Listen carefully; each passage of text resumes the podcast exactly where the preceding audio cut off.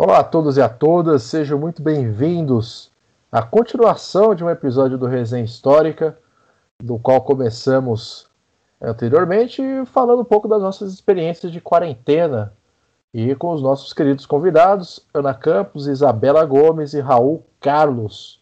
Claro, com o nosso time de debatedores, composto aqui pelo Lucas Fontoura, Gustavo Amaral, Marina Celestino, o Deus Gabriel Rossini e o oprimido do Jonathan Ferreira. Já deixar aqui um abraço para o nosso querido Luciano Marcelino, o nosso garoto Rave, Gustavo Cerqueira, e o, para o nosso querido Ernesto também, voz da consciência, sempre ajuda a gente lá no estúdio, tá certo? Então, já para a gente já dar continuidade no papo, eu passo a palavra para o nosso Gustavo Amaral, que tem uma pergunta capciosa para todos nós aqui. Difícil saber o que, que não é capcioso no Brasil hoje, né?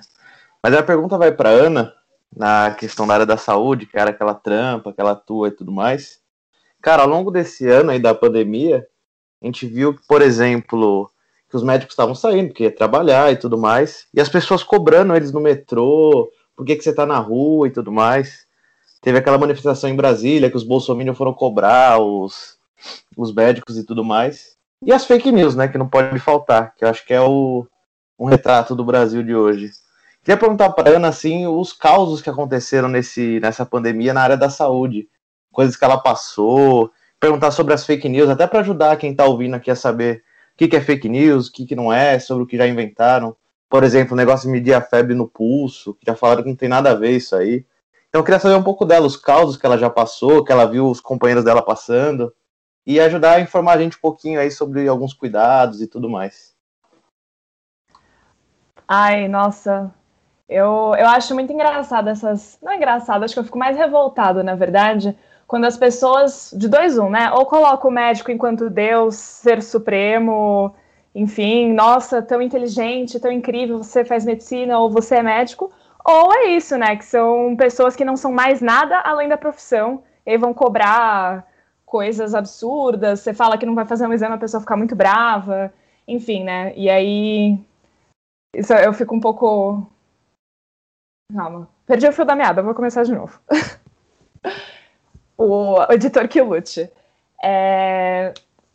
Acho que para começar o... a falar sobre isso, eu acho interessante colocar por que, que a gente teve essa onda de fake news, né? Por que, que a gente teve tanta coisa acontecendo na mídia? Por que, que a gente está falando tanto da área da saúde? E por que algumas mentiras e boatos acabam correndo mais rápido do que a verdade, né?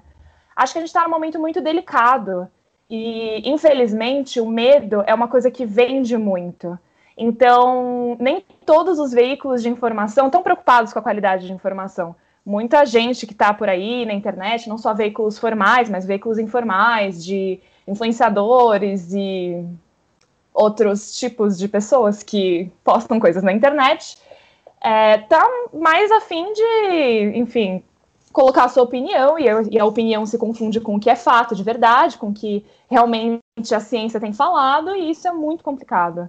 E é, e é isso, o desespero tem vendido muito, né? Então, essas coisas de, ah, é, a vacina chinesa tem chip e ela vai controlar a nossa mente, é, vai dar autismo, todas essas coisas elas provam né, o quanto a gente precisa tomar cuidado com as coisas que a gente coloca no, no, mundo enquanto informação, porque a gente vive numa era em que a gente é bombardeado de informações o tempo inteiro e nem todas elas vêm de uma fonte segura e confiável.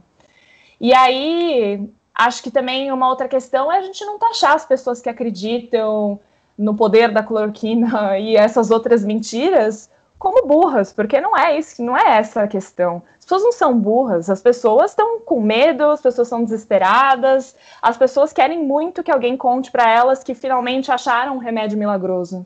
E aí as pessoas acabam ganhando dinheiro em cima disso, né? Acho que uma das coisas que me deixou mais revoltada desses causos que aconteceram durante a pandemia em relação a fake news e a mentira sobre a área da saúde foi saber, e eu soube recentemente, eu não sabia que estava rolando isso, que tem gente que está comercializando vacina falsa, que está vendendo vacina da Covid que teoricamente está sendo usada nas pesquisas clínicas e que a pessoa conseguiu lá um jeitinho e está vendendo para você, né? É, é um, eu acho que é, é nojento isso. Você comercializar em cima do medo das pessoas, em cima das inseguranças, em cima dos sentimentos que elas estão tendo nos últimos meses de pandemia, nos últimos seis, sete meses de pandemia, de de desespero, de querer que isso acabe logo, aí você vai lá e fala, ah, tenho a, a solução milagrosa, é a cloroquina, ou é essa vacina falsa, né? Acho isso muito complicado de pensar.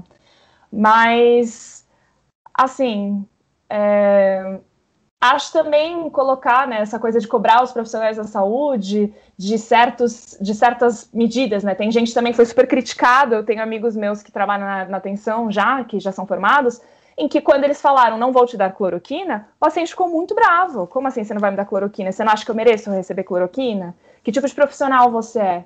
Né? Acho que essa, essa cobrança e essa mídia é, alternativa, vou chamar de alternativa para não chamar de outra coisa, atrapalhando a atuação de quem realmente estudou para estar tá naquele, naquele meio, né? Os enfermeiros também, todo mundo da área da saúde sendo desacreditado porque o fulaninho lá começou a falar que cloroquina funcionava, ou que aquele remédio era milagroso, ou que tomar isso ou aquilo ia melhorar o seu sistema imune da noite para o dia. É muito, é muito complicado isso. E aí acho que falando sobre como combater essa fake news e como combater essa desinformação que está rolando sobre a área da saúde, né? É, acho que é muito importante na hora que a gente vai compartilhar qualquer tipo de notícia ou qualquer tipo de informação, não só formalmente na nossa página do Facebook, mas também entre nós, entre amigos, conversa, enfim, não tem bar agora, mas conversa de chamada de vídeo com cerveja. Toma cuidado, assim, você sabe de onde veio essa informação? Qual é a fonte dessa, dessa informação? Qual é a referência? Verificar também data de notícia. Isso é uma coisa que rolou muito muito. Pessoas desesperadas com alguma notícia, aí você ia ver, era uma notícia que saiu há dois meses atrás, três meses atrás, um ano. Isso é, isso é complicado. E acho também prestar atenção em quem está divulgando essa informação. Porque, assim, não desmerecendo pessoas que não são da área da saúde, falam sobre saúde, eu sempre sou uma pessoa que diz que saúde não é uma questão só dos profissionais da saúde, né? Todo mundo tem que ser capaz de cuidar da sua própria saúde, da saúde das pessoas que a gente ama. Não acho de forma alguma que você precisa de um diploma para cuidar de, da sua mãe que está doente, enfim. É, a gente precisa também valorizar os saberes populares quando a gente fala sobre saúde. Mas, assim, quando a gente está falando sobre, por exemplo, as, acho que isso rolou muito, né? Quando a gente está falando sobre a, sobre a vacina e qual fase que está a vacina, ah, e essa de Oxford está na fase 3, isso significa isso, aquilo. É, é, importante a gente desacelerar um pouco e prestar atenção em quem está dando aquela informação, porque mesmo eu que sou da área da saúde, mesmo os meus colegas, a gente não está qualificado para entender tudo que sai de publicação científica. É difícil, assim, você tem que ter uma bagagem muito específica para entender, por exemplo, o que é um ensaio clínico de vacina. Eu não entendo, eu abro lá, tem um monte de coisa que eu não. Que não, eu, não, eu vejo aquela informação e eu não entendo a profundidade dessa informação. Então, tomar cuidado também para as pessoas que não são da área e estão divulgando certas informações, porque não é por mal que elas estão fazendo isso, mas é por realmente não ter essa, essa bagagem, assim, sabe? A gente está agora falando um monte sobre, não, porque a fase, porque a vacina X está na fase 3, isso significa que vai ser comercializada em setembro. Gente, fujam da, das pessoas que prometem uma data limite de vacina. Isso não existe, a ciência não funciona assim. A gente tem uma média de 4 a 10 anos para uma vacina sair, então acho que é importante tomar cuidado com isso, né? É, vacina não pode ser é, propaganda política de ninguém, vacina é ciência, e para fazer ciência a gente precisa de tempo, de qualidade, e a gente precisa ouvir quem está né, diariamente se cuidando com isso, não assim, e, e, também diferenciando não só as pessoas que estão na, na, na função de produzir a vacina, de produzir conhecimento científico, mas as pessoas que eu acho trabalham mais, acho que é um dos mais complicados, que estão preocupados em traduzir essa informação, né? O Atila é, veio hoje como grande nome dessa pessoa que pega a informação científica e traduz para a gente de uma forma legal e de uma forma confiável. Então, ouvir essas pessoas antes de colocar sua opinião política é, sobre uma coisa que talvez você não tenha uma bagagem tão grande para entender, né? Falei bastante. Falou muito bem. É interessante porque dá para a gente fazer um paralelo muito, muito claro até com que nós aqui, boa parte dos convidados, é, formados em história, às vezes nos deparamos com fake news ou pseudo pessoas que dizem saber de história e propagam ela de uma forma revisionista, reduzida, sem o repertório necessário para desenvolver é, aquele tema, então fala como se o preto fosse sempre preto, o branco fosse sempre branco e não existe nem, nenhuma outra cor que alterasse a ordem das coisas no meio disso tudo. Né? Então, por exemplo, a gente vê muito uma narrativa que, enfim, é um dos nortes desse governo federal a respeito da ditadura. Então, desde a época de campanha, a gente vem sofrendo um revisionismo histórico, a gente vem ouvindo é, assim, barbaridades impressionantes que dá vontade de você dar o um mortal para trás. E, então, é, é, um paralelo que dá para fazer. E a gente tem percebido isso nessa pandemia, mas eu acho que. Eu acho não, eu acho que todo mundo tem total noção e ciência disso, que o perigo e o potencial de causar um dano muito grande, ele está sendo muito maior com, com as informações falsas proferidas pela por essa galera que vai vai em tudo quanto, quanto é site qualquer de esquina, vá, olha só, vi um negócio de ervas aqui, ah, cloroquina, ah, fiz um negócio, um banho de sal grosso, ou senão comecei a chupar limão, ou como aquele otário lá do Trump falou, ah, bebe desinfetante, tem pessoas mais otárias ainda que bebem desinfetante. Então, assim, cara, a, a fatalidade o risco das pessoas sofrerem com a fake news ela está muito maior nesse ano de 2020. Talvez o dano em relação à fake news com história a gente não consiga ter um, um, uma visão, um impacto tão imediato. Às vezes as consequências elas podem ser um pouco mais diluídas conforme os anos, elas corroem um pouco mais lenta, lentamente as estruturas sociais, sabe? Então acho que isso que a Ana falou, de novo, está coberta de razão. A gente concorda totalmente com o que ela falou. Mas dá para fazer um paralelo muito, muito interessante com a história e até com a proposta que a gente tem aqui no resenha.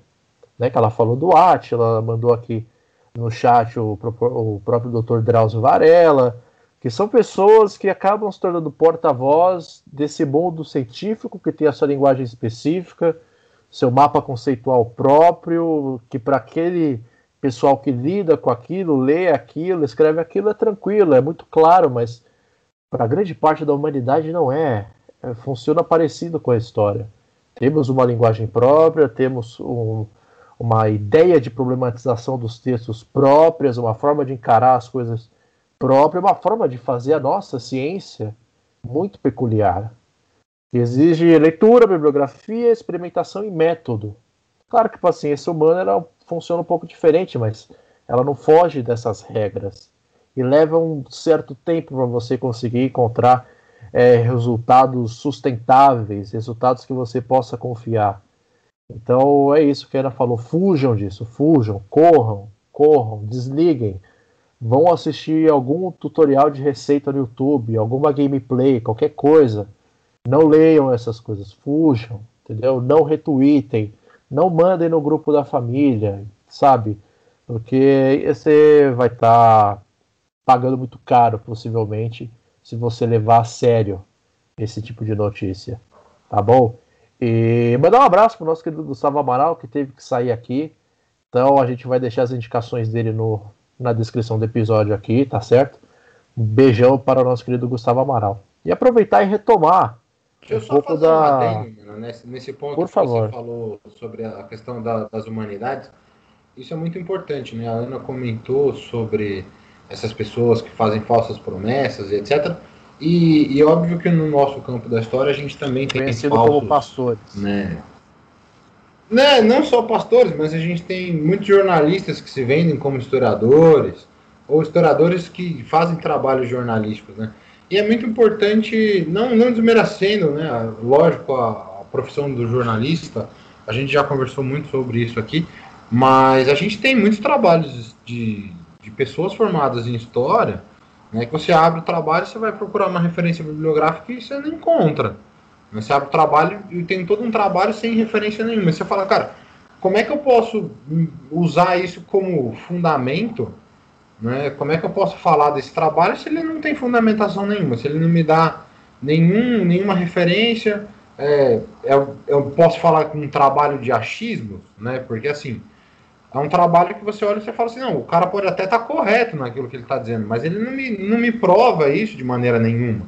Ele escreve a, em primeira pessoa, enquanto primeira pessoa, a gente, nos nossos trabalhos acadêmicos, foi o que você falou, a gente tem método, a gente tem fundamento, e isso é muito problemático. Então, é, também fujam desses tipos de trabalho, né, porque são, são trabalhos sem credibilidade. Totalmente. Não tem sustentação teórica, né? É usando aquele ditado: o cara subiu no busão agora e já quer sentar na janela. Como assim? Pera lá, né? Vamos respeitar o coleguinha que já tá no, no corre há muito tempo. É, e agora voltando um pouco à pergunta que fizemos no final da primeira parte para Ana, que ela respondeu, é, a Isabela também respondeu, que era como ela se sentia, né? Se ela se sentia otária é, em relação a tudo que está acontecendo. Em parte ela foi, já foi respondida por ela, foi respondida por outros colegas aqui. Eu queria perguntar para o Raul, que ele compartilhou aqui com nós também, que teve caso de Covid na família dele, é, a partir do avô, explicou aqui toda a situação. Como que ele está encarando agora essa questão dos protocolos?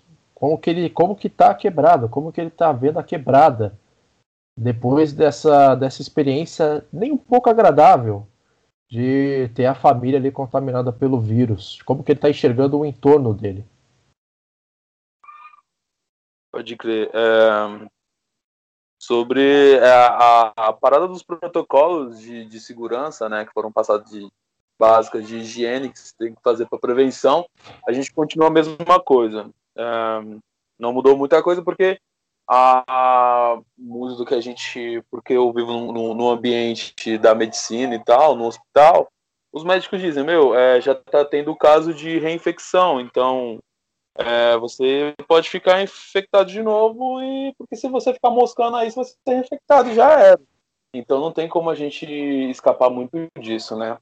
É, já a questão aqui da quebrada, como é que tá, ela, ela tá bem dividida e, e, e, tá muito. Foi muito interessante que eu vi esses dias.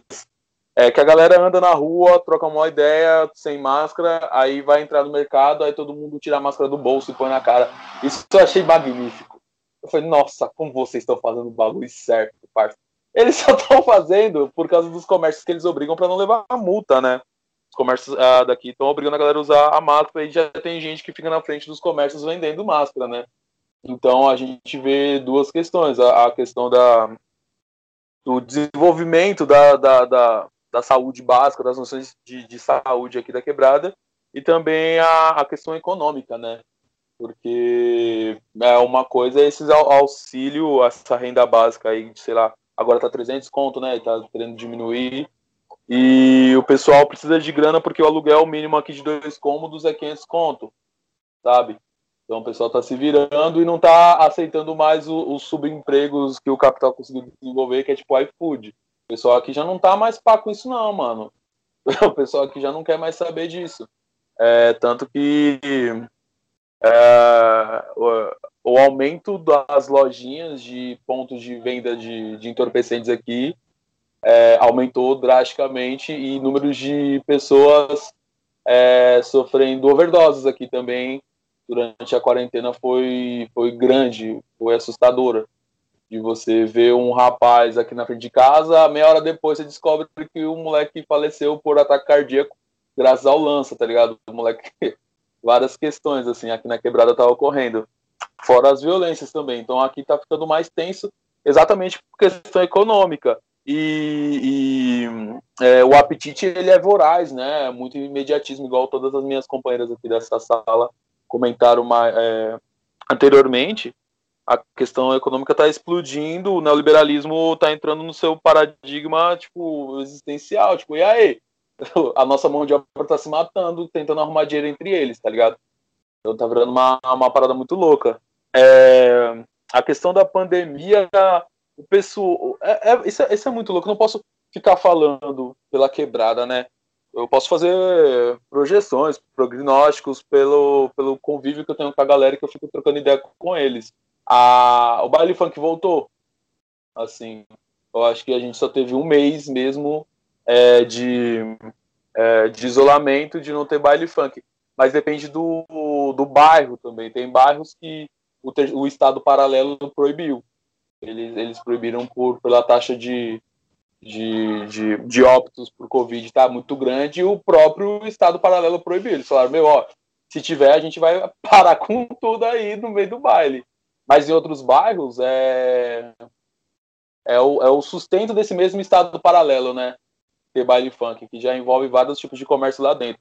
Então é uma parada muito louca. E o pessoal tá indo porque tá, tipo, meu, não peguei, sou jovem, não vou pegar. Se pegar, tosse, vou tomar um, um chá de guaco com de pirona e vai ficar suave. É, outra coisa que você escuta muito, ah, eu, eu sempre andei em córrego para pegar pipa e nunca adoeci. Por que, que eu vou adoecer agora?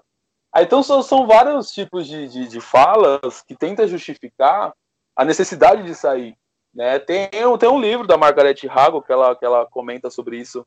Eu esqueci o nome do, do, do título, mas ela fala sobre a relação da, da, da, das favelas e das periferias com as pessoas que sempre que, querem ficar na rua, né? Porque a, as casas são muito insalubres, né? Tem uma questão também da, da coisa do, do divertimento, do, do entretenimento, que não tem muitas residências, então o pessoal tem que estar na rua, para pelo menos trocar ideia. Aí o pessoal acha que está sufocando a máscara, ligado?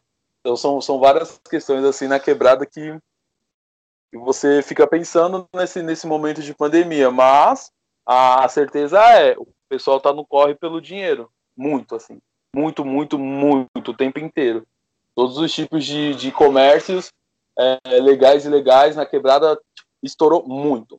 Muito. Então tá todo mundo na rua e tem gente que sabe. Não, eu sei que tá aí, mas e aí? vou usar uma máscara aqui que eu comprei ali da parceira e vou pro corre. Mas tá, tá tipo isso, o pessoal tá esperando na fila do, dos postos de saúde e falou, nossa, vacina. O pessoal já tá no telhado do posto de saúde. Os postos de saúde aqui que tão, tem me surpreendido bastante. É, muito de, de questão de preocupação com a galera. Assistentes sociais sempre indo na casa do pessoal que, que teve contaminação e tal, tá, tá, tá, tá em período de, de isolamento real porque tá com, com o vírus ativo no corpo e tal. É, os postos de saúde estão tá fazendo o máximo para os postos, não os hospitais. O posto de saúde está mantendo o máximo de fazer os exames, o raio-x, exame de sangue, os, exames, os, os testes rápidos, para ver como está a população daqui. Mas já em contrapartida, os hospitais já virou um mortuário, assim, virou máquina de moer gente mesmo, que não tem, não tem a, a, a estrutura necessária para internação, por exemplo. O, o, terminal, o Hospital da Cachoeirinha ele tem a taxa de mortalidade assim, muito alta, né? Ele é o de referência da, daqui da Zona Norte é o, é o Cachoeirinha. E, e, lá tá uma coisa muito triste, assim. Tanto que tem gente que faz passeata para orar na frente do hospital, porque tá uma coisa muito louca. Aí, a gente tá lutando todo mundo para tentar sobreviver de todos os jeitos possíveis, tanto economicamente, socialmente e da doença. Mas é isso. Aí só, só dentro da fala do Raul, ele já trabalhou muitas questões, né? É, situações preocupantes e, e, do tanto que isso escancara o, a despolítica, o descaso que a gente tem da saúde pública, né? E aí, uma pergunta mais em particular para as atividades profissionais do Raul, né? É, eu queria saber de você, Raul. Você, como um, micro, um microempreendedor na área da moda, desse conceito de quebrada, como que está sendo né, é, empreender esse ano com a Covid e como isso impactou o seu, seu trabalho, até pelas relações sociais dentro da quebrada? Valeu pela, pela questão, Marina. É, isso é porque a Alquimia ela, ela, tem uma proposta de preocupação política, né? Então, é, é, enquanto a gente vê essa despolítica governamental, a gente se preocupa em fazer uma política de, de valorização da vida entre os nossos aqui. É, por exemplo, fazer tem essa coisa do marketing digital, que quanto mais você passa a sensação de liberdade, a sensação de ocupação da cidade, mais você vende é, em um período de ainda mais agora, mas antes mesmo, porque as pessoas elas não se sentem pertencentes à cidade. Então sempre no marketing digital a galera fala, não, se você conseguir colocar seus produtos na rua, o pessoal vai adorar. E como a gente faz isso agora, né? Porque a gente tem a preocupação, tipo, mano, fica em casa, só sai se necessário mesmo. Então fica muito difícil para você vender.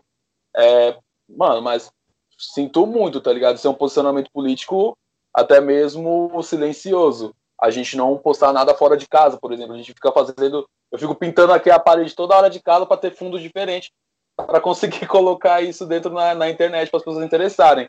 Ah, mas outras marcas, principalmente as que dizem ser preocupadas no âmbito social da quebrada, vem pra quebrada ficar tirando foto.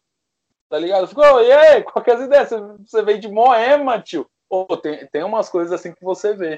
O pessoal vem de Moema com maior equipe e fica tirando foto no campo de futebol da quebrada, tá ligado? Na época de, de quarentena. Mano, vocês estão de tiração.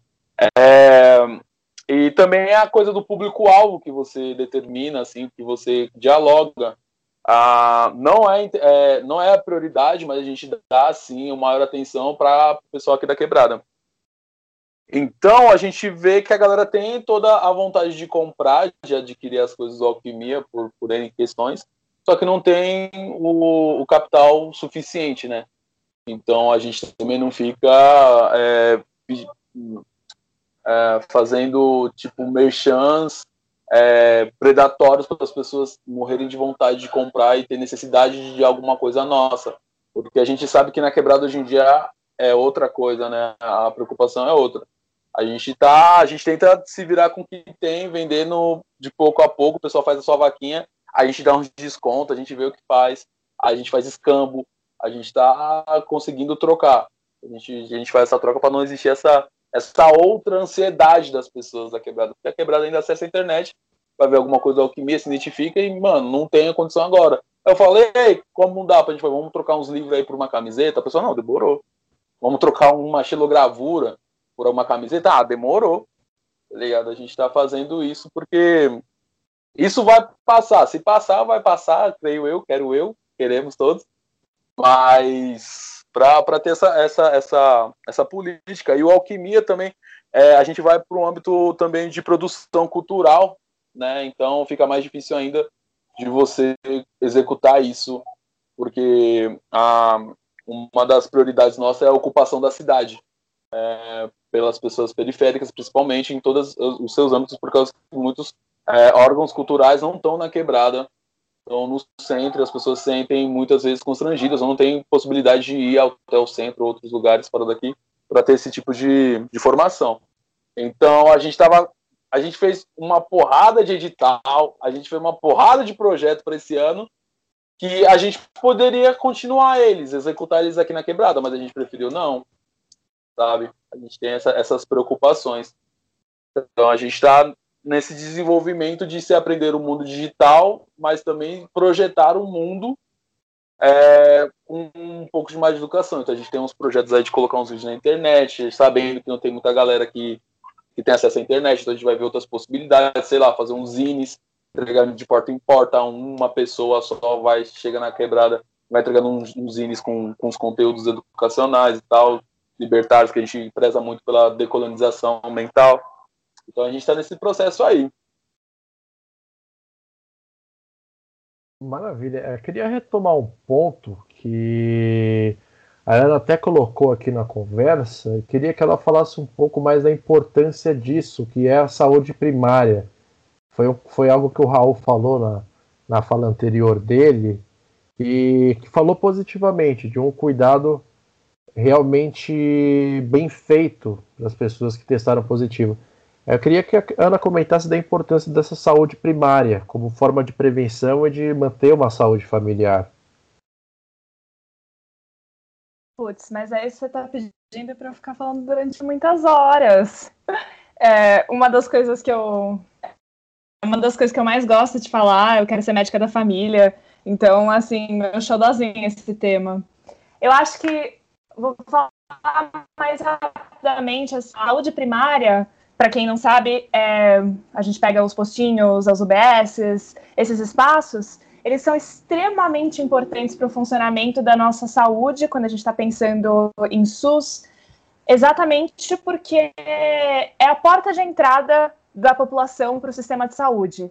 Então, se a, a atenção primária ela não funciona ou ela não tem espaço para funcionar, né, que é o que acontece na maior parte das vezes com subfinanciamento, é, não contratação de novos profissionais, tem um monte de BO aí no meio. O que acontece é que a gente não consegue responder os problemas que deveriam ser, ser respondidos na saúde primária e acaba escoando para os hospitais, né? Eu adoro quando as pessoas falam, ai, não, as pessoas não entendem como o SUS funciona. Ai, porque o SUS não o SUS é horrível, fila no hospital. Mas então, existe todo um programa para um, um, interesse por trás de fazer o SUS não funcionar, né? Então eu acho que a, a atenção primária ela é muito importante, ela tem se mostrado o espaço mais é, que tem mais ajudado a população na pandemia, exatamente porque é o espaço em que existe um vínculo maior entre as pessoas e os profissionais da saúde. Isso é muito importante quando a gente está pensando em uma doença em que, ela, é, em que você precisa observar essa pessoa se ela vai é, piorar ou se ela vai ficar bem, né? Uma doença muito que não dá para você saber o desfecho. Não é todo mundo que vai ter que vai ter covid que vai precisar ser internado. Tem que monitorar os sintomas. Então, por causa disso, essa, esse vínculo profissional é muito importante. E aí, a outra coisa, é, e eu fiquei até feliz de ouvir esse relato, porque de primeira mão, porque a gente ouve né, o, o contrário. Eu tenho muito amigo que está no hospital, e aí a gente ouve o caos, a gente ouve não ter tempo para fazer nada. Na época que estava mais difícil, a gente não tinha equipamento suficiente para as pessoas, faltava luva, faltava não sei o que, material. E, e a atenção primária, ela se mostrou nessa pandemia o potencial potencial que ela tem, né, de organizar a saúde no total, de decidir quem são as pessoas que vão de fato para as próximas instâncias da, da, atenção, né, que quem que vai realmente precisar ser internado, tudo isso é identificado pela saúde primária. Uh, eu vejo muito assim, eu quero ser médica da família exatamente por isso, porque eu vejo na atenção primária a resposta de evitar que as pessoas fiquem doentes no primeiro, no, no primeiro lugar, né? Não é você tratar uma diabetes super complicada e aí você ter que ir para o hospital para, enfim, talvez amputar um membro, mas é você tratar essa pessoa desde o comecinho, quando você viu que ela estava com a glicemia um pouco complicada e você poder intervir no começo dos problemas e evitar que essas coisas evoluam. Então, acho que não só na, na, resposta à Covid, mas no total, a atenção primária tem um grande potencial que, infelizmente, só não é totalmente explorado, porque não tem um, o interesse aí do, da parte do nosso governo.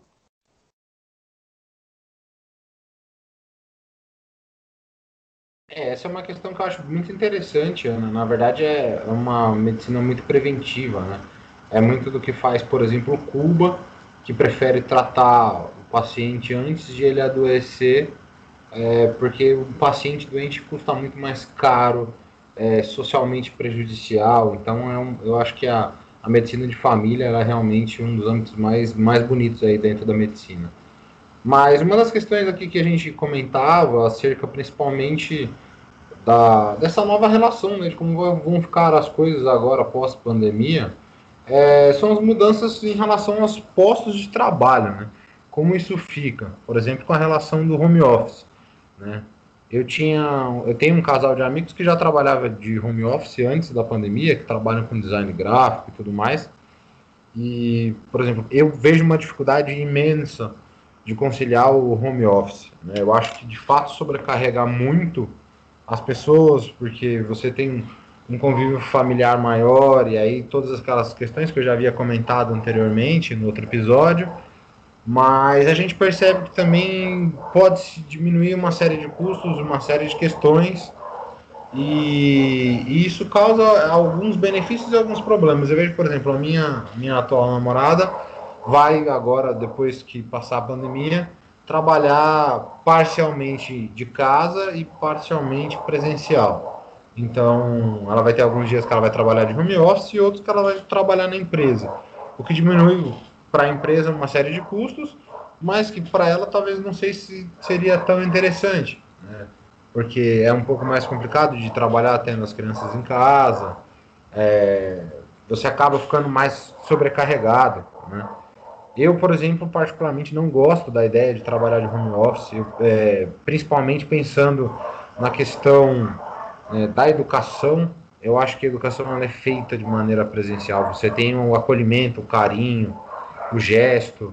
Né? Então, assim, acho que, em contrapartida, acho que, por exemplo, possibilita um maior alcance das pessoas, né? Eu já tinha comentado aqui em outras ocasiões, né, que aquilo que a gente fala, assim, olha, regiões em que você não tem escola e que você tem alunos que, por exemplo, ah, alguém que quer fazer um curso de inglês ou de um, curso de línguas, um curso de qualquer que seja a natureza e que através do, do EAD, através do ensino à distância, consegue adquirir esse conhecimento. Acho isso muito positivo. Mas fazer com que tudo seja é, feito dessa maneira, acho um tanto quanto impessoal e mecânico.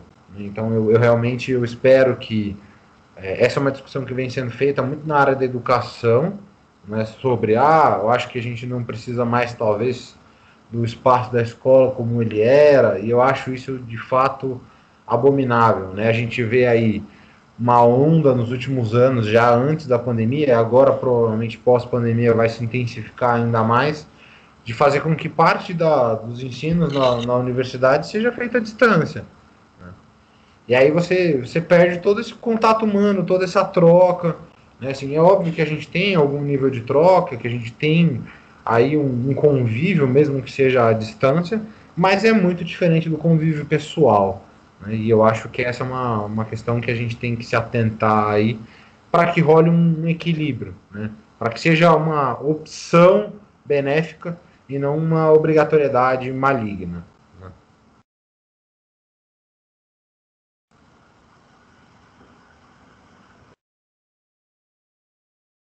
É, beleza, beleza. É, para comentar também, é, queria ouvir de vocês o que vocês acham, né? Isso que o Lucas falou, colocou aqui.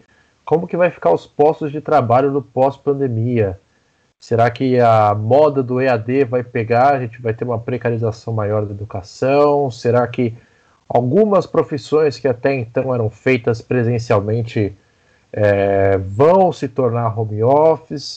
Queria, queria escutar de vocês aqui que vocês pensam que pode, pode acontecer daqui para frente? Se isso vai se tornar tendência, se vai ser explorado por essa onda é, neoliberal que está tá tentando se instalar aqui no Brasil, que já vem alguns anos acontecendo lá fora. É, queria ouvir de vocês como vocês acham que isso pode se encaminhar no, no pós-pandemia. Aí queria começar escutando de você, Isabela. É, eu acredito que existem alguns tipos de trabalho, né, que é possível você fazer em casa, óbvio que tem toda essa, essa canseira, a gente fica num, num burnout constante, é, se você tem criança em casa as coisas ficam mais difíceis, enfim, é, mas tem alguns, alguns trabalhos, por exemplo, o Bruno, que é meu companheiro, é, ele trabalha com atendimento e se ele está trabalhando em casa ou no escritório, ele precisa de um computador, de um monitor, de teclado e mouse e é isso. E ele vai falar no telefone, ele vai responder e-mails, enfim. É, é, cansativo, ele fica de saco cheio de ficar o, o tempo todo aqui, né, na, no mesmo lugar, na mesma posição. Você não tem mais o, o mover-se para o trabalho, não que isso seja super gostoso em certos casos, mas não tem essa movimentação mais. É, mas em relação à educação, eu acho isso muito, muito perigoso, na verdade.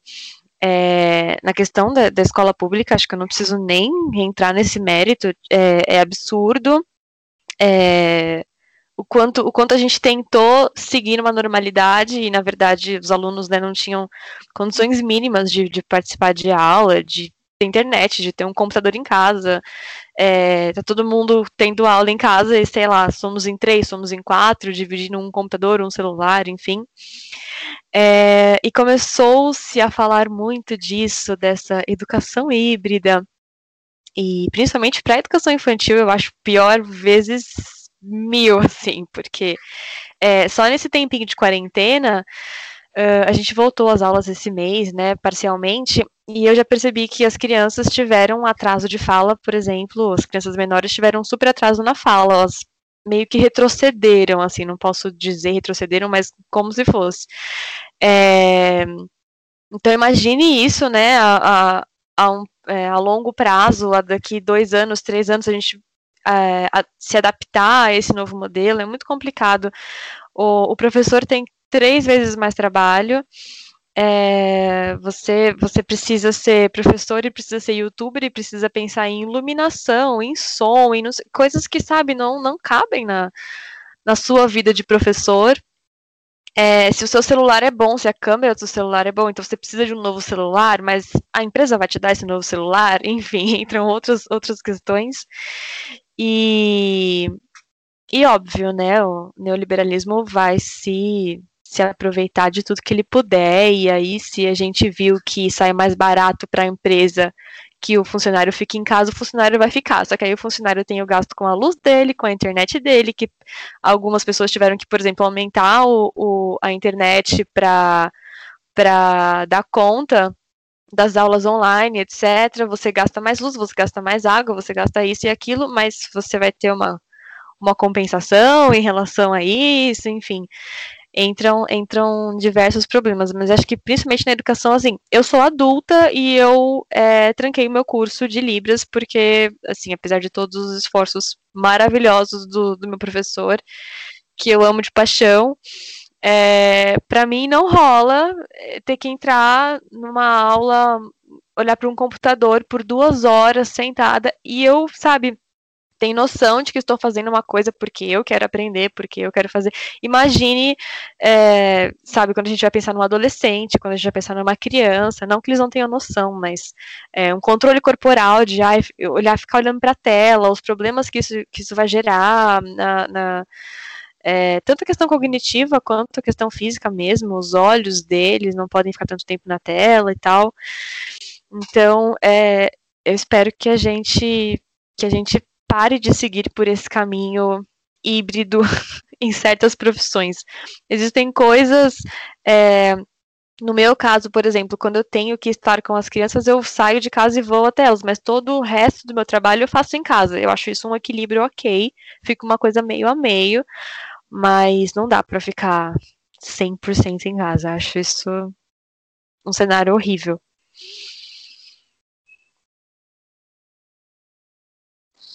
É, sobre essa questão da educação também tem não só a educação formal, né, mas a, as outras educações, por exemplo, o EJA, né? O EJA é impossível você fazer online, né? Porque você já parte de uma educação que não, não, não teve no seu tempo certo. Então você já entende que a pessoa vai ter mais dificuldade mesmo. E eu tenho uma outra questão para a Isabela, porque ela, é, ela participa de um de um projeto de de adoção de animais, né, de abrigos. Eu queria saber como foi, se mudou alguma coisa, se aumentou, diminuiu, como que foi essa questão animal durante a pandemia? Então, eu faço, eu sou voluntária, né, num projeto, se chama Projeto Essência Animal, é Essência Animal em todas as redes, se vocês quiserem conhecer. É, a questão do abandono animal é sempre uma coisa seríssima, assim, no Brasil, porque que é do, do último censo que teve, são 30 milhões de animais abandonados em situação, assim, tipo, abandono total, na rua, passando fome, etc, etc. E, isso aumentou muito, muito na quarentena. No projeto, a gente tem toda uma preocupação de é, assim que o cachorro ou o gato for resgatado, ele vai ser castrado, ele vai ser vermifugado, ele vai ser vacinado, ele vai se muitas vezes ele precisa ser ressocializado. É, eu, eu faço, eu dou lar temporário, né, para gatos aqui em casa, então muitas vezes eu preciso ressocializar ele em relação a humanos, em relação a outros animais, etc, porque eles chegam com medo de tudo e com toda razão. E, e a gente tem todo esse, esse, esse essa preocupação de aí chegar uma pessoa, ai, o gatinho é bonitinho, é fofinho, é pequenininho, é peludinho, eu quero. tá, você quer, mas o gato vive 20 anos. Você vai cuidar 20 anos dele? você tem noção disso? E se ele ficar, e se ele quebrar a pata amanhã, o que, que você vai fazer? E a vacina você vai manter em dia? E, enfim, e se você mudar de casa, o que, que você vai fazer? Então você tem que pensar em tudo isso, e a gente tem essa preocupação de é, pensar tudo isso, né, antes de realizar a adoção. Mas isso não acontece com todo mundo, porque nem todo mundo é protetor e nem todo, nem todo protetor é responsável, infelizmente. É, nem toda ONG é séria, tem muita ONG aí, gente, que tá querendo lucrar e não salvar animais, enfim, mil problemas. Uh, então, o que eu notei, por exemplo, porque eu estou em muitos grupos no Face de é, adoção, né, de animais e tal, e muita gente que, assim, abril e maio bombou de gente. Ai, quero adotar, é, tô se sentindo muito sozinha em casa, não sei o que, não sei o que. Um mês, dois meses depois, só tinha é, post de gente falando, gente, vou me mudar, não tenho, meu cachorro não cabe na mudança, meu gato não cabe na mudança.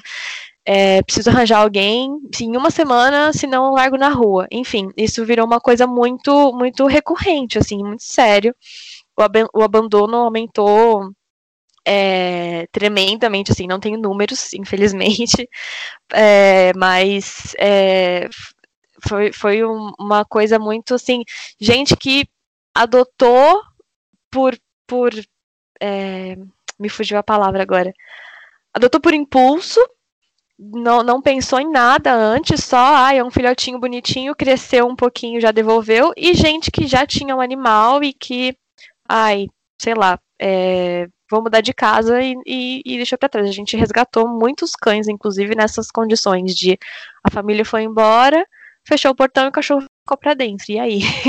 Só que o cachorro não é uma plantinha que você se desfez, a plantinha ainda tem vida. Não é uma blusinha que você largou para trás, não é uma não é um objeto que ficou para trás, ele é um ser que ele vai ficar com fome, ele vai sentir dor, ele tá com medo. Enfim, é, a gente, infelizmente, resgatou muitos cães nessas condições nesses últimos meses. E esses últimos resgatados já foram adotados, graças a Deus. É, ainda tem alguns esperando, mas, mas aumentou, aumentou drasticamente nesse, nesse período.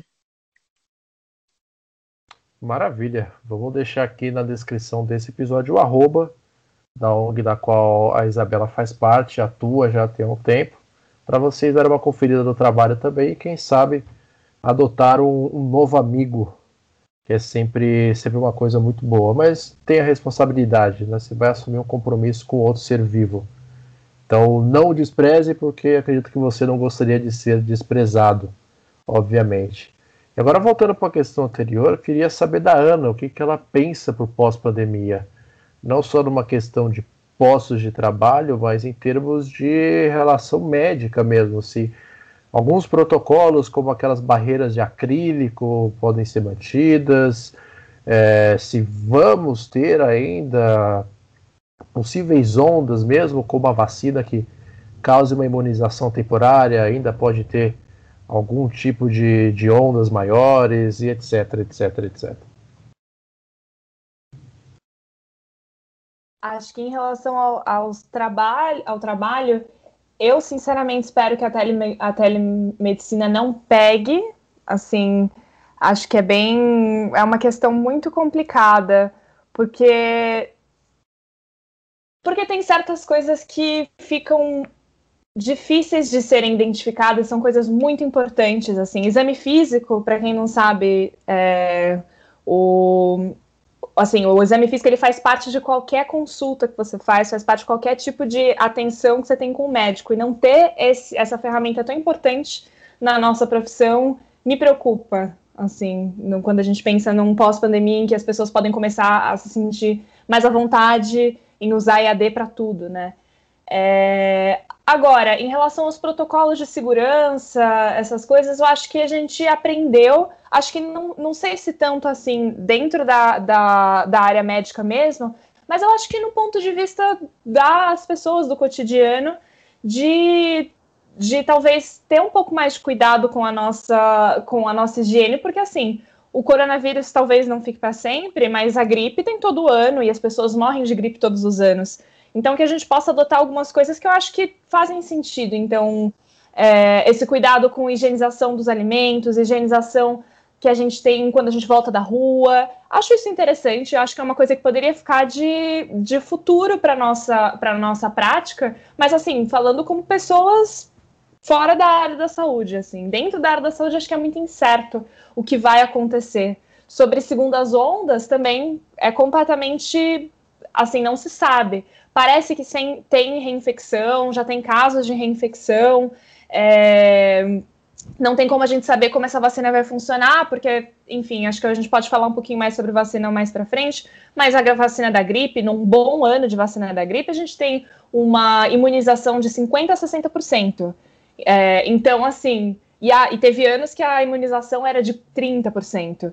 Então, pode ser que a gente tenha uma vacina de Covid que não dê uma cobertura completa para as pessoas, que a, mas que seja uma vacina que pode ir para o mercado, né? Porque uma vacina de, que tem uma, uma, uma imunização de 40% é uma vacina que pode ir para o mercado se ela for segura. Porque, poxa, ao invés de você ter 100% de infecção, você tem 40%, você tem 60%, já é uma melhorazinha. Então, é, tomar cuidado também com o que vai acontecer daqui para frente, né? Não, não colocar na vacina e na medicina a resposta para tudo, porque não tem como saber. É, a gente está lidando com, com coisas que podem ser muito boas, pode ser que dê tudo certo, pode ser que dê tudo errado, e aí fazer promessas nesse meio campo é bem difícil. Maravilha, maravilha, Ana. É, já puxando nessa, nessa temática da vacinação, né? É, a gente tem uma onda anti-vacinação. Existe aí um movimento que não é a favor, já cria toda, infelizmente, né? Que a vacinação é um direito e, consequentemente, um dever, né? Então, contra a vacina chinesa, a gente já sabe que existe um um aparato ideológico para as pessoas não receberem essa vacinação. E aí isso se potencializa com a antivacinação das demais doenças que a gente já, é, não vou falar total controle, mas já tem ciência de como lidar com a situação, né? Então aqui a gente tem a vacina do sarampo que está tendo campanha e não, não tem adesão, né? Tem, se, eu não me engano, é da, da hepatite, né? Teve do, do, pessoal que fez transfusão, tudo, que também está tendo essa campanha. Então, assim, é, eu queria que você comentasse sobre esse movimento anti-vacina, como que ela afeta as campanhas de vacinação atualmente e de projetar, de, de supor como a, a, afetaria, né, com a vacina apropriada do Covid. E você, como futura médica, se você vê algo a se mudar no atendimento público, inclusive no mais periférico, né, em relação à saúde pública, visto, visto que ela é tão elitista. E aí também já é, trabalhando esse, esse engajamento, né, da, da medicina para a população, é, que você comentasse os, os projetos paralelos que você tem, como o fluxo solidário e o ELEC, né, que é de educação, mas sem educação a gente não tem como combater tudo isso, né? Acho que uma coisa que é importante falar quando sempre que a gente fala sobre vacina é entender para que, que serve uma vacina. Porque a gente tem a impressão que é assim, ah, eu vou tomar a vacina de sarampo para não ter sarampo. Mas não é só isso, não é só que você não vai ter sarampo. Uma coisa muito importante quando a gente fala sobre vacina é que não é uma decisão individual. O movimento anti-vacina, que infelizmente está começando a crescer no Brasil, a gente não tinha esse problema uns anos atrás, era uma coisa bem de americano, agora virou um problema que está começando a crescer no Brasil, é, coloca isso como se fosse uma, uma decisão individual. Ah, eu não preciso, eu não vou ser exposto se eu tiver. É, por exemplo, eu vou pegar uma, uma, uma doença um pouco mais, entre aspas, tranquila. Se eu tiver gripe, não tem problema, eu vou no médico, eu não preciso tomar vacina, tá tranquilo. E aí o que acontece é que a gente esquece que a vacina ela não serve só para evitar a doença, até porque, como eu tinha comentado mais cedo, a eficácia da vacina é variável. O, eu fui pesquisar um pouquinho e a tríplice, a tríplice viral, né, de, é, que a gente toma, ela tem uma eficácia de em torno de 60%. Então não é 100%. Algumas vacinas são bem perto de 100%, são 95%, enfim. Mas então, por que, que a gente toma as vacinas? É, a ideia é que a gente faça com que a doença pare de circular na população e que as pessoas que poderiam ter desfechos graves dessas doenças não tenham. Porque isso que acontece na, na, na, vacinação com a gripe, por exemplo, que é bem complicadinha, todo ano tem um pouco de, de é, uma atenção da mídia em relação a isso, porque teve um ano, por exemplo, de 2018, que a eficácia da vacina da gripe chegou só a 25%. Então, para que tomar vacina? A gente toma essa vacina da gripe, por exemplo, porque as pessoas que vão que têm essa doença, que vão acabar tendo gripe mesmo tomando a vacina, o desfecho vai ser mais tranquilo. Então vai ter menos hospitalização, menos gastos públicos com essas pessoas, é, vão ter menos óbitos, menos internações, e tudo isso é interessante quando a gente pensa em saúde pública e não no seu individual de ter ou não ter gripe, né? E aí, uma outra coisa que eu acho extremamente importante de discutir quando a gente está falando de vacina é que a gente não vai proteger só a gente, a gente vai proteger as pessoas que ainda não foram vacinadas, ou porque não têm idade, ou porque não conseguem acessar. Isso é muito importante. Tem muitas pessoas que gostariam até de ser vacinadas, mas não conseguem acessar o, o postinho de saúde com a mesma facilidade, né? Ou que não tem tempo, enfim. E, e pessoas que não podem ser vacinadas, porque existem pessoas que não têm recomendação de, de tomar essa, algumas vacinas, principalmente as vacinas que vêm do vírus enfraquecido, né? Por exemplo, a tríplice viral, que, que eu tinha comentado um pouco mais cedo, de sarampo, cachumba e rubéola, é, e na verdade agora virou, virou quatro, se eu não me engano. Mas, enfim, essa, essa vacina de vírus atenuado, ela não é recomendada para pacientes que têm HIV e estão em um caso de imunossupressão grave. Então, a gente precisa pensar nisso também. Ah, eu não vou tomar vacina porque eu, tô tranquila, mas tem gente que não pode, não tem essa escolha, e uma doença que para você não é nada, para essa pessoa ela, ela é letal, né? Quando a gente pensa no caso do HIV, que é uma pessoa que já não tem o sistema imunológico funcionando. E aí a gente estava, você comentou sobre o sarampo, isso também é uma coisa, né? Existem muitas teorias do porquê que a gente teve uma reintrodução do sarampo. Uma delas é o, o crescimento do movimento de antivacina, mas é também uma coisa de que o sarampo era uma doença que a gente tinha muito controlada, que, tava, que tinha poucos casos, que a gente estava quase assim chegando no nível que a gente chegou com a poliomielite, por exemplo, de, e com a varíola, de considerar uma, uma doença erradicada. Mas o que aconteceu foi que as pessoas esqueceram do quão perigosa é o sarampo e pensaram: ah, para que eu vou tomar isso? Não tem problema. É, parece que não ficou na memória das pessoas o quão grave foi quando a gente ainda não tinha o, essa, essa doença controlada e a mortalidade infantil ia lá em cima por causa do sarampo. E aí, o que aconteceu também, que eu acho, que eu acho também importante pensar quando a gente fala que vacina não é uma decisão individual, é que quando a gente tem é, imigrantes ou pessoas que estão visitando o nosso país por questões e não, tem, e não tiveram uma imunização daquela doença, elas encontram um ambiente que não deveria ter sarampo, mas tem sarampo. E aí essas pessoas é, é, são infectadas, infectam outras, e a gente começa a recircular esse vírus por causa da, da introdução de novas pessoas nessa comunidade, mas também pela é, por essa negação, né, de tomar ou não tomar essa vacina para achar que é uma coisa sua.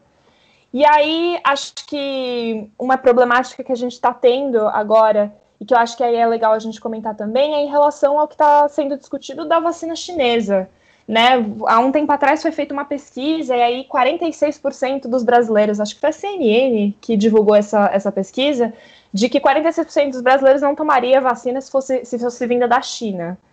E, e, isso é muito problemático, assim, a gente colocar opiniões e, e, posicionamentos políticos ideológicos em cima de uma coisa, como eu já falei, não é uma decisão individual, é uma decisão coletiva que coloca em risco a vida de pessoas que talvez não sejam você, não seja sua família, mas fazem parte da comunidade brasileira no total, né?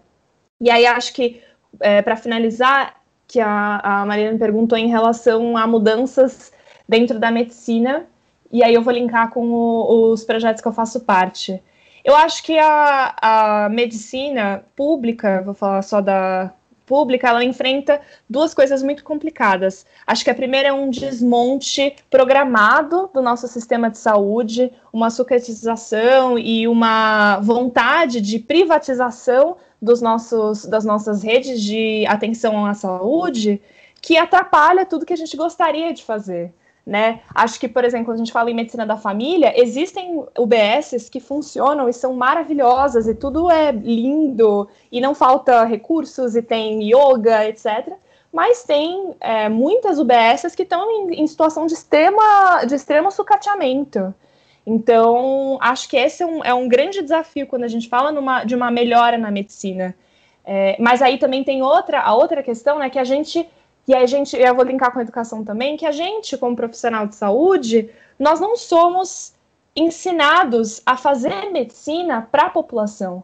A gente entra na medicina, agora eu vou puxar só para a medicina, né? A gente entra na medicina e a gente, sei lá, falam para a gente que a gente pode escolher o que a gente quiser fazer. Ah, você gosta de dermatologia? Putz, não importa que a gente não precise de tantos dermatologistas assim no Brasil. Faz dermatologia, segue a sua vida. Ah, eu vou ser cirurgião de dedinho do pé, especialista em não sei o que, não sei o que lá.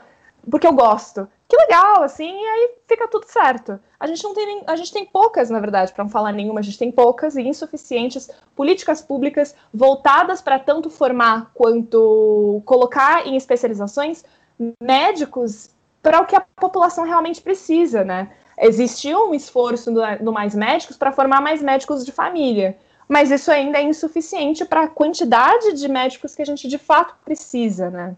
Dessa especialização em especial. Então, acho que mudar o jeito que a gente tem a nossa, que a gente forma os nossos médicos, os nossos profissionais da saúde, é o primeiro passo para que a gente possa responder às atenções da, da população de uma forma realmente satisfatória e digna, né? É vergonhoso, por exemplo, na minha faculdade de medicina, é, que eu não tenha nenhuma aula formal sobre saúde da população negra, sobre saúde da população LGBT, sobre saúde da população espe especificamente da população trans, quando são essas pessoas que a gente atende no dia a dia. Então, isso falta, né? Falta que a gente tenha uma formação médica realmente pautada na saúde das pessoas e não no que, sei lá, o que é interessante saber sobre câncer de dedinho do pé.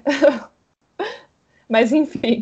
E, e acho que puxando para coisas que eu tenho feito, porque eu, eu acho que saúde não é só sobre medicina, nem sobre enfermagem, ou sobre profissionais da saúde, saúde é uma coisa muito mais ampla. Eu me envolvi com um projeto muito legal chamado Fluxo Solidário, que é um projeto em que tem gente da área da saúde, mas também tem gente da área do direito, tem um pouquinho de tudo. E a gente procura discutir pobreza menstrual e direito à menstruação. Então, a nossa ideia é, é falar sobre as mulheres e as pessoas que menstruam, não só mulheres, né?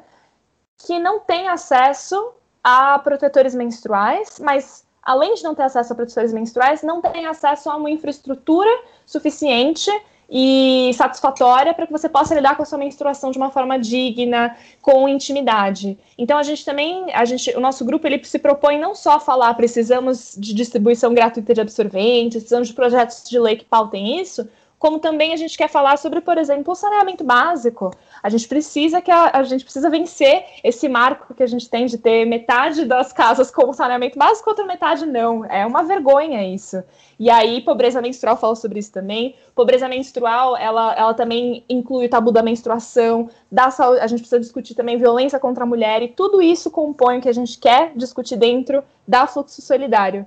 Então, é, é, isso, isso tem uma coisa que surgiu na pandemia e tem acalentado meu coração, é fazer parte de projetos que eu vejo que tem possibilidade de mudança, né? A Fluxo não enxergar a saúde só enquanto, é, enfim, ginecologia e obstetrícia, saúde da mulher não só como, só como com ginecologia e obstetrícia, e dentro do ELEC enxergar também educação pautada na transformação, né? Acho que a, a, Marina pode me completar um pouco mais sobre isso, mas é um cursinho popular que também surgiu durante a pandemia e que a ideia é tentar, na medida do possível, trazer educação popular é, para dentro da lógica do cursinho. Então, enfim, tentar um pouco sair do, do que é o pragmatismo e, e produtivismo dos cursinhos de pautar a, a, de uma forma mercantilista a educação e se esforçar para trazer uma outra perspectiva. Falei também demais de novo. Tá bom para vocês essa pedrada que a Ana Campos deu no episódio agora? Quero mais. Quero mais.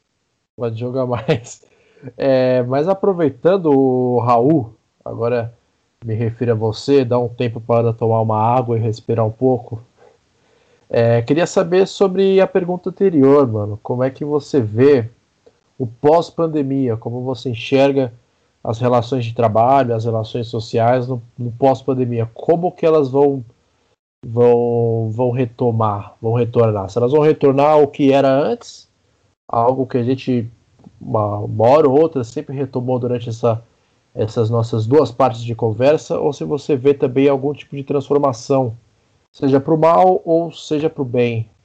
É, e também pedir para você fazer aí o, o seu seu merchan pessoal né, sobre alquimia. Você comentou sobre alquimia há, há alguns minutos atrás. Queria que você aprofundasse e apresentasse um pouco mais a proposta da alquimia, como que a alquimia ele tenta agir e trabalhar pela ocupação da cidade por pessoas da periferia.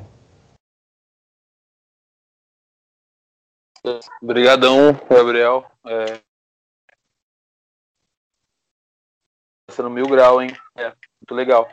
Então, a ideia do, do, do, da questão do trabalho que eu penso pro pós é que a gente vai ter que vai ter muitos conflitos exatamente da, da do, dos traba das trabalhadores dos trabalhadores nas suas condições mínimas que vai que a gente vai ter que exigir depois né para trabalho tanto salarial quanto as condições mínimas do, dos ambientes de trabalho, porque como a Isa comentou e muita gente comentou, nesse período eles é, o capitalismo e o neoliberalismo e, e os burga, os donos das empresas, eles estão vendo as possibilidades de enxugar a gente ao máximo, né? E, então eu acho que a gente tá não a gente não está aceitando, né? A gente está lidando com isso e pegando essa grana por enquanto agora que a gente não, não, não tem muita organização, tipo sei lá, uns, umas reuniões com, com, a, com todo mundo para ver as faltas que todo mundo acha necessário. A gente não está na rua, porque a rua é muito necessária quanto um ambiente é, de praxis política, né? De qualquer coisa também, pagar de louco e tacar fogo nos lugares aí também, tá ligado? Que é necessário, que é um, uma das formas de luta. É, então eu acredito, eu não consigo ver muito como vai ser esse panorama, mas que a gente vai ter que é, criar frentes de discussões quanto ao mercado de trabalho, a gente vai ter que criar essa, essas comissões, sim, uh, e de exigências, né? Porque agora tá todo mundo, meu, é o que dá para fazer por enquanto, né? É, até explodir também, talvez no, no período de, de, de quarentena a gente exploda de, de, de não aceitar certos, uh, certas condições, né? Então, é, e sobre a coisa do, do home office, é porque eu não tenho essa, essa experiência também. Eu só vejo por, por conhecidas e conhecidos comentando, então eu não tenho uma, uma propriedade para falar. Mas como uma pessoa que transita ainda para ir para o trabalho, para desenvolver o emprego e tal, é, vejo que coisas básicas, assim, tipo a administração de hospital, ainda vai ter que ter muita gente lá, todo mundo da questão da saúde vai ter que ir lá, pessoal que trabalha em, na manutenção, seja é, mecânica ou, ou, organizacional das empresas, o pessoal ainda está indo, tá ligado? É, e está se sobrecarregando. É, lá onde eu trabalho antes era três pessoas por andar para trabalhar na, nessa manutenção. Hoje em dia é uma, uma pessoa. E geralmente é senhoras de idade para fazer com que elas aceitem qualquer tipo de, de, de, pagamento, de remuneração também, né? Que tá, é, elas mesmas reclamam que é muito complicado achar trabalho e, e etc. Enfim, eu só, só, esque, eu só espero que a gente, como trabalhadores trabalhadores, a gente consiga se organizar e, e, e fazer um movimento ludo aí muito louco e tacar fogo em algumas pessoas se for necessário e lugares também. É, quanto ao Merchan, do Alquimia, eu não sei nem como fazer essa parada aí. Mentira, sei sim, menina. É... Qual que é a fita? Uh, o Alquimia, ele veio numa necessidade da, das pessoas aqui da quebrada e do mundo também, né? Que a gente não se restringe a isso, somente é quebrado porque o mundo é nosso, de, de se criar o um movimento de autônomo de construções. Hoje em dia o pessoal aí dos, das produtoras culturais chamam de aceleradora, né? A aceleradora cultural, mas a gente chama de corre mesmo. O corre do alquimia é qual foi e qual vai ser e qual está sendo, né? É de criar de forma autônoma a sua economia para criar possibilidades e ações é, que visem uma emancipação do ser humano, emancipação de todas as formas que a gente possa interpretar e, e, e desdobrar essa palavra. Então, eu, eu sou um dos criadores dessa parada, é, e como meio de, de, de sustentá-la ainda no sistema capitalista, a gente vende algumas, alguns produtos. Então, para fazer isso, a gente faz o máximo de forma autônoma para não terceirizar o trabalho e também não ficar nessa coisa de exploração do trabalho de terceiros, né? A gente fez um, um ateliê aqui na minha laje, a gente subiu umas paredes. O Lucas até. Ah, eu tô aqui dentro, na verdade. O Lucas tinha comentado que dava para ver a telha, que é bem isso mesmo. É, tipo, a gente precisava fazer um lugar para realizar essas coisas, para a gente se organizar. Então. Eu acho o espaço aí... maneiríssimo, viu? Inclusive. Puta, é, ele é louco. Esse lugar aqui é muito doido. Tipo, todo mundo que vem aqui tem que assinar a parede, tá ligado? Porque a gente gosta disso, a gente gosta de, de movimento. E gosta de, de demarcar as coisas. Enfim. Aí dessas necessidades que a gente vê, a gente vê necessidade de criação de novos símbolos, né? Eu faço, eu realizo umas pesquisas de semiótica é, e o, o, Bruno, que é parceiro da, da Isa, que está na conversa com a gente, ele denominou uma parada que, que, eu, que, eu, que eu carrego, que o Alquimia faz, que é um sincretismo urbano. Eu acho essa parada, como ele classificou, muito foda. Então a gente pega vários símbolos e cria imagens para que visem a interpretação e, e, modificações mentais das pessoas assim que elas olham as obras, tá ligado? Seja um estranhamento, seja algum incômodo, até mesmo gostar da parada é, a gente acredita muito na política da comunicação verbal e não verbal, né? E a parada do, da, da ocupação da cidade é, é, primeiro que a gente acredita na rua como um espaço de, é, democrático de luta e, e de manifestações e, e, de vida, né? É, e eu faço trabalho de intervenção urbana, legalizados ou não, independentemente. A gente acredita é, na comunicação a, a, por qualquer meio, né? Qualquer meio que for necessário.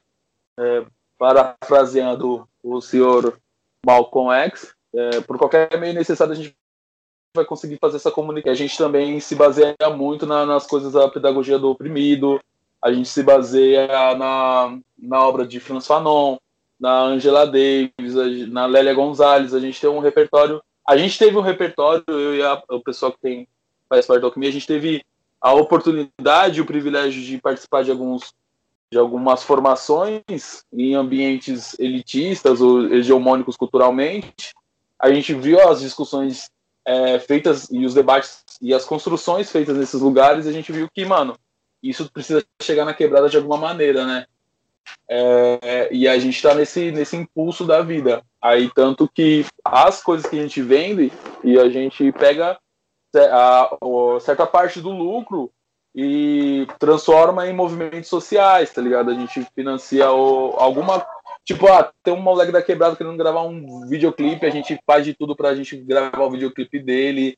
É, a gente quer fazer uma feira, a gente vai organizar o pessoal para fazer uma feira com essa grana também. É, a gente ajuda, a gente tenta tá, ter, ter essa autonomia. A gente decidir também como a gente vai. É, fazer a economia, né? Que economia é política também, totalmente. Então a gente vai toda faz todo esse movimento para criar exatamente essa força de reverberar a, a, emancipação dos seres humanos, né? Então eu acho que esse é, é, é eu acho o melhor mexão que eu posso fazer por enquanto. Porque eu gosto de fazer mímicas, eu gosto de fazer caras e boca, mas não dá, né, queridos? E segue nós lá, ó, arroba Alquimia Pan no Instagram, vamos trocar as ideias, vamos trocar figurinhas, livros, comentários, xingamentos, amores e afetos. E tamo junto. É isso, é isso que o Raul colocou. A gente vai deixar todos os arrobas necessários aqui para vocês depois darem uma seguida lá, conhecerem as intervenções, as propostas, as ideias, os projetos de cada um dos nossos convidados aqui que foram colocados nesses dois episódios. Além, claro, desse humilde podcast potencialmente perigoso chamado Resenha Histórica. Tá certo? Pessoal, acho que por hoje chegamos no momento de, de esgotamento, né? Acho que a gente conversou bastante coisa, conseguimos trocar bastante ideia, conseguimos alguns momentos rage, conseguimos partilhar bastante coisa. Não sei quanto a vocês, mas para mim essa esse final de tarde, começo de noite de domingo aqui foi, foi muito produtivo, foi muito proveitoso. Gostei bastante de estar tá, de tá aqui gastando esse tempo com cada um de vocês. Pessoas queridas, é, pessoas novas também no caso da Ana, mas que a gente espera que no futuro voltem aqui nesse espaço do resenha, voltem a dar mais contribuições valorosas como as que tivemos hoje, tanto na parte 1 quanto na parte 2 do resenha histórica, tá certo? É, Lucas e Gabriel querem colocar algumas considerações finais a gente ir para nossa parte de lista de indicações? Não? Então, beleza. Então, já de Eu agradecer muito a presença. Porra, você fala não e começa a falar, irmão. Foi mal. Você tá querendo chaves, truta. Só queria agradecer demais a presença da Ana, da Isa e do Raul. Agradecer pelo papo, que acho que foi muito produtivo aí e esperar que em breve a gente possa se encontrar pessoalmente para comemorar aí o término dessa pandemia quando tudo tiver se resolvido. Maravilha. Gabriel, você quer me interromper também por uma boa causa? Não? Obrigado, você é mais gentil. Então, já de antemão aqui, agradecer a presença da Isabela, da Ana e do Raul que estiveram aqui com nós no papo dessa tarde. E agora a gente vai para nossa inigualável parte de indicações de leitura. É, então vou começar aqui com as minhas. É, hoje são dois filmes que eu vou partilhar com vocês aqui, vou indicar. Nenhum deles assim é desconhecido, mas tem assim uma, umas ideias bem legais por trás dele. Primeiro é Monstros S.A. da Disney Pixar de 2001, é, quando eu estava escrevendo o roteiro, eu acabei assistindo Monstros S.A. no dia anterior e foi muito nostálgico, foi divertido, foi leve. Se não me engano, foi um dos primeiros filmes que eu tive a oportunidade de assistir no cinema. Eu lembro, minha mãe me levou e a gente assistiu Monstros S.A., então tem essa memória afetiva muito forte. E é divertido, é um filme engraçado. O Michael Wazowski é um personagem cômico bem legal de se ver no filme. Então fica aqui a primeira é Monstros S.A. E a segunda é o filme mais recente, de 2015, é o Ele Está de Volta. E aí o nome do cara é David, e o segundo eu não vou saber falar, então vou soletrar, W-N-E-N-D-T. É de 2015, é um filme alemão sobre o Hitler acordando numa sociedade contemporânea como a nossa. E tem uma provocação muito boa que eu acho que é muito válida para essa nossa conversa de hoje, que é sobre o que leva as pessoas a aceitarem como aceitável o inaceitável e como como Hitler agiria numa sociedade como essa e como ele se comportaria numa sociedade como essa para fazer até a mensagem nazista dele propagar adiante. Então tem umas partes muito legais que ele vê o, o partido que mais se assemelha ao que ele tem de ideal político é justamente o Partido Verde. Então tem tem umas coisas bem engraçadas e bem provocativas nesse filme que eu acho que é muito, muito enriquecedor. Então fica aí essas duas, essas duas recomendações, tá certo? E agora eu vou para a recomendação das nossas convidadas, seguindo por ordem alfabética. Primeiro você, Ana.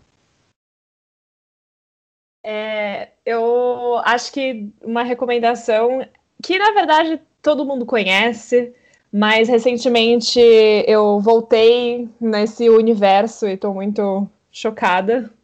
É, o conto da Aya, mas o livro. Assisti a série quando saiu, então há muitos anos. Recentemente comecei a ler e, meu Deus do céu, incrível, uma leitura transformadora. E é muito. É, eu acho que casa um pouco com o, o que a gente discute, não só o que a gente discutiu hoje, mas o que se discute quando a gente fala de governo Bolsonaro, que eu acho que é muito do. não exatamente do que o governo faz, mas porque a gente criou um cenário para que isso fosse feito, né? No conto da Aya do livro, isso é muito explorado. Então, elas falam muito sobre ah, essa, a mulher está nessa posição em que foi colocada nessa sociedade a, distópica, porque antes ela tinha uma posição de muito desrespeito, ela era estuprada, ela passava violência, e agora ela não passa mais, a gente estão todas as mulheres estão nesse, nesse lugar divino e de cuidado. Então, conto da Aya tá mexendo bastante comigo, tô, tô lendo com a, minha, com a minha crush ao mesmo tempo, as duas estão lá, a gente tá super discutindo sobre isso. E aí, falando em crush, o meu filme, que eu tenho muito no meu coração, é Retrato de uma Jovem Chamas, é um filme francês que saiu recentemente, acho que dois anos atrás, e é um dos poucos filmes de mulheres, de romance entre mulheres, que não tem homem no meio, o que é raro, mas é incrível. É lindo, maravilhoso. Chorei pra caramba e recomendo que todo mundo assista, porque chega de botar homem no meio de relação de mulheres. E muito isso. obrigada pelo convite. Que isso, prazer foi nosso. Excelentes indicações, né? Por incrível que pareça, que as pessoas acreditam quando duas mulheres são um casal, não tem homem no meio, são só elas duas mesmo. Por mais que algumas pessoas não acreditem nisso, ache que é só uma fase, não é uma fase, gente. São só duas mulheres. Obrigado, Ana. Foi um prazer conversar com você aqui hoje. Gente aguarda. Já deixa aqui o convite aberto a hora que você quiser. Será muito bem-vinda para conversar mais com a gente. Agora, Isabela, suas recomendações hoje. Gente, já que a gente está na parte livros, eu posso fazer um pequeno jabazinho? Não queria fazer isso sem a permissão de vocês. Podem, o parlamento aprovou. Aprovou. É, não, é que nessa quarentena eu consegui lançar o meu livro. Ele não existe fisicamente ainda, é só em e-book, mas vocês podem comprar na Amazon. Ele se chama Ensaio. Se você pesquisar Ensaio, Isabela Martins, você me encontra lá. É, ele tá num precinho bem camarada. e esse, nessa, nessa, nessa enclausuração aqui, eu consegui de fato é, tomar coragem, acho, de, de, publicar ele. Enfim, eu mando eu mando o link para vocês depois, se for interessante. E bom, as minhas sugestões de leitura, eu anotei para não me perder. É, durante todo esse período de quarentena, eu pensei muito sobre toda a questão de trabalho, sobre a, a escola, a condição da escola como uma empresa, o professor como alguém que vende a sua força de trabalho, a sua força intelectual, enfim sua força intelectual, não, sua produção intelectual. E alguns livros me foram muito importantes nesse, nesse meio, então eu vou, vou sugerir esses livros. Uh, todos, eles não têm o mesmo tema, eles não estão todos juntinhos, mas é, eles se conversam no fim e são todas leituras bem rápidas, tranquilas e baratinhas. Bom, uh, então, primeiro, A Educação para Além do Capital, do Mesaros, maravilhoso Deus Mesaros. Uh, o Direito à Preguiça, do Paul Lafargue, que, que era genro, ele era genro do Marx, agora eu me perdi na, na família, mas se eu não me engano, sim. Gente, esse livro, na verdade, ele é um panfletinho, ele é muito rapidinho, mas me fez repensar minha vida inteira, ele é maravilhoso. Uh, tem A Sociedade do Cansaço, é, não quero falar o nome dele errado, que é Byung-Chul Han, se eu tiver falado errado, desculpa, mas é B-Y-U-N-G, é, a Sociedade do Cansaço. Ele tem uma série, a Sociedade do alguma coisa, do espetáculo, do, da transparência, etc, etc, e são todos livrinhos bem curtinhos. Incrível esse livro. E uh, um livro que é um pouquinho maior, e acho que um pouquinho mais caro também, mas é, acho que é fácil de encontrar em PDF também, que é Contra a Servidão Voluntária, da Marilena Chauí. É, maravilhosa, incrível.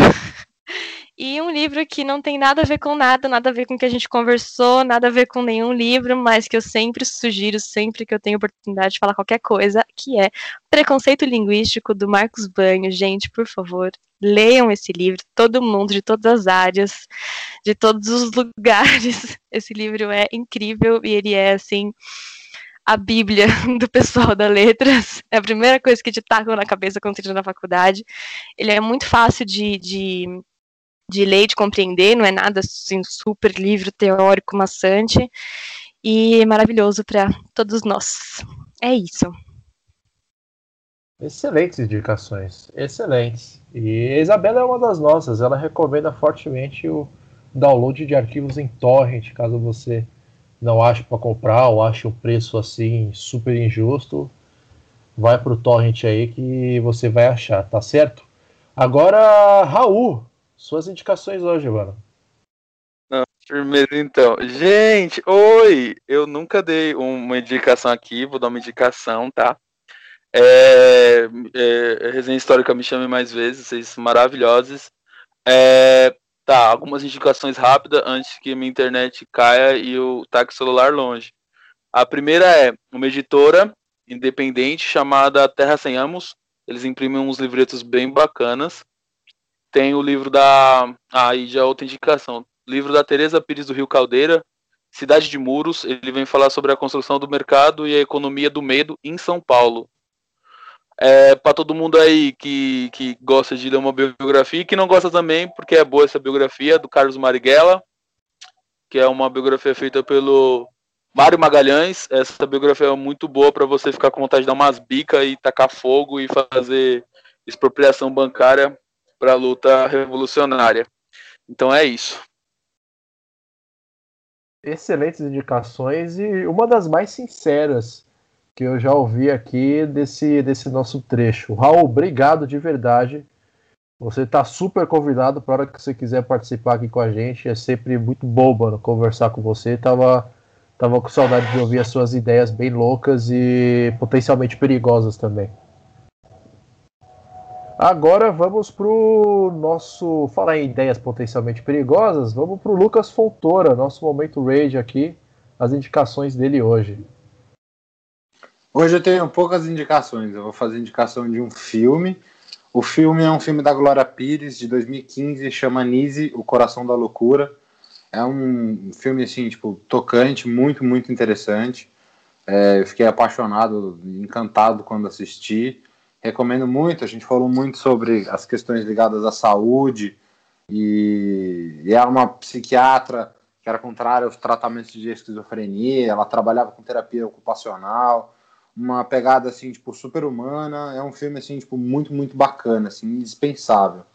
E de leitura, eu vou indicar o Estação Carandiru do Drauzio Varela, que é um clássico, é altamente recomendado por todo mundo. Então, são essas as minhas indicações, já que a gente está falando aí ainda de um contexto de pandemia muito forte, de saúde, então são essas as indicações. Excelentes indicações. Pode sim, Ana, por favor, complemente. Só porque falaram de Estação Carandiru, eu não podia deixar de recomendar Presos que Menstruam, da Nana Queiroz. Incrível, fala sobre a realidade das mulheres que estão em situação de cárcere. Muito bom. Inclusive, a autora é incrível também, a Nana é maravilhosa. Leiam também se forem ler Estação Carandiru. Boa, boa. Tô com muita curiosidade aqui desses livros. Eu vou começar pelos mais baratos, obviamente, ou por aqueles que eu achar o PDF primeiro, né? Mas eu vou ler todos aqui. Agora, Gabriel Rossini, o mestre louva-a-Deus, suas indicações hoje. Bom, primeiro agradecer aos convidados, né? Foi um papo muito bom aí, muitas horas de papo que poderiam ser muito mais, inclusive. E seguindo seguindo o passo do Gabriel, né, que foi que na semana que a gente fez o roteiro ele assistiu o filme na semana que a gente fez o roteiro, eu tava assistindo o Roda Viva, na época que era um bom programa, né? Que não era uma, uma propaganda da, da direita brasileira. E eu recomendo uns programas com personagens brasileiros icônicos, como o professor Daci Ribeiro, Brizola, o Mano Brown, que realmente são programas muito bons. E o outro é porque faz tempo que eu não que eu não indico nada de futebol, então vou indicar o febre do Neil Hornby, que é um, um torcedor do Arsenal e escritor, que ele escreve sobre futebol inglês a partir da ótica dele de torcedor e sobre todas as questões da violência nos estádios ingleses, dos dos hooligans e tal. É um livro muito bom. Só fala o nome de novo do cara em inglês é o que, não sei o que, e eu não entendi depois o nome Nick dele. Hornby. Nick Horby. Esse é o nome do livro? Não, o livro é A Febre da Bola. A Febre da Bola, excelente então. Agora, Marina Celestino, as suas indicações hoje. Indicações muito boas dos nossos convidados, dos nossos membros, né? Eu tenho duas indicações aqui para fazer. É... A sugestão é procurar por Território Inimigo, que foi lançado pelo DJ KLJ, com participação da Miri, da Narca e do J Gueto. Animal, animal, animal, entra no site do KLJ, certo? Que só está disponível por lá. Assiste o doc, o vídeo dele, que vai trabalhar todas as questões de luta é, e, e resistência, né? As questões raciais que a gente tem por aí. E o outro, que parece um pouco piada, porém não é, é o filme A Fuga das Galinhas, lançado em 2000, é, com a direção do Nick Park e o Peter Lord, que é um filme que na quarentena eu, eu consegui enxergar a real crítica desse, desse, desse filme, né? Que é a revolução do proletariado fe feminino, a crítica ao, ao heroísmo norte-americano, né? O heroísmo estadunidense, o charlatanismo do marketing deles e a, a organização né, da, da, explora, é, da, da classe trabalhadora para se soltar das amarras da exploração da indústria, né? Então é, é, muito interessante. E aí você vê que você trabalhar galinhas, né? Fala, ah, galinha não tem cérebro, né? O, o quanto isso é passado para o trabalhador, né? Então é, eu super recomendo assistir e conseguir enxergar essa dinâmica de trabalho e desse sistema opressor, né, que a gente que a gente vive. Excelentes indicações, excelentes. Vou fazer aqui um adendo que foi deixado pelo nosso querido Gustavo Amaral, que teve um compromisso e acabou se ausentando da segunda parte dessa nossa resenha, que é, se resume a basicamente tudo que o Fundo de Quintal já gravou. Então a indicação do Amaral hoje é Fundo de Quintal, a discografia completa. Com certeza aqueles shows ao vivo dele que tem no YouTube ali também entram nessa lista. Então a indicação musical também do nosso Gustavo Amaral, além da que a Marina deixou aqui, é o Fundo de Quintal. Tá certo, pessoal? Então, mais uma vez agradecendo a Ana, a Isabela, o Raul pelo papo de hoje. Foi, foi espetacular, foi muito bom. Foram duas partes assim muito boas. É, agradecer novamente aos nossos colegas debatedores, a Marina, o Gabriel, o Lucas, o Jonathan, o nosso Gustavo Amaral. Mandar um abraço para o nosso querido Gustavo Cerqueira e para o Luciano, além da nossa voz da consciência, o querido Ernesto. Agradecer você também, ouvinte, que teve a paciência de nos escutar por duas partes, seja qual formato, qual momento você quis escutar. A gente agradece mesmo assim.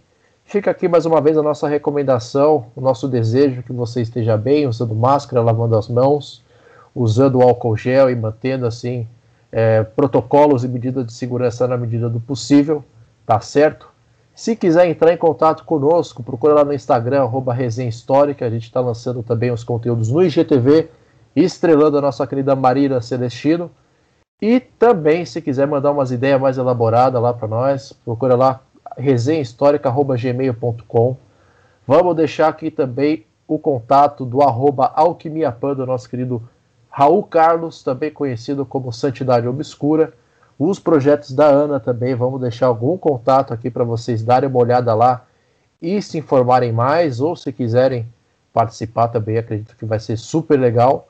E também do trampo da nossa querida Isabela, o livro que ela publicou, que orgulho, Amigos Publicados, que felicidade, e também da ONG, da qual ela faz parte já tem algum tempo também. Se você quiser ajudar de alguma forma com doações, ou quiser ajudar no trabalho da ONG, ou quiser adotar um amigo pet, vai ser, vai ser espetacular, tá certo? Muito obrigado mais uma vez. O Resenha Histórica está no Spotify, no Cashbox, no Google Podcast no Apple Podcast.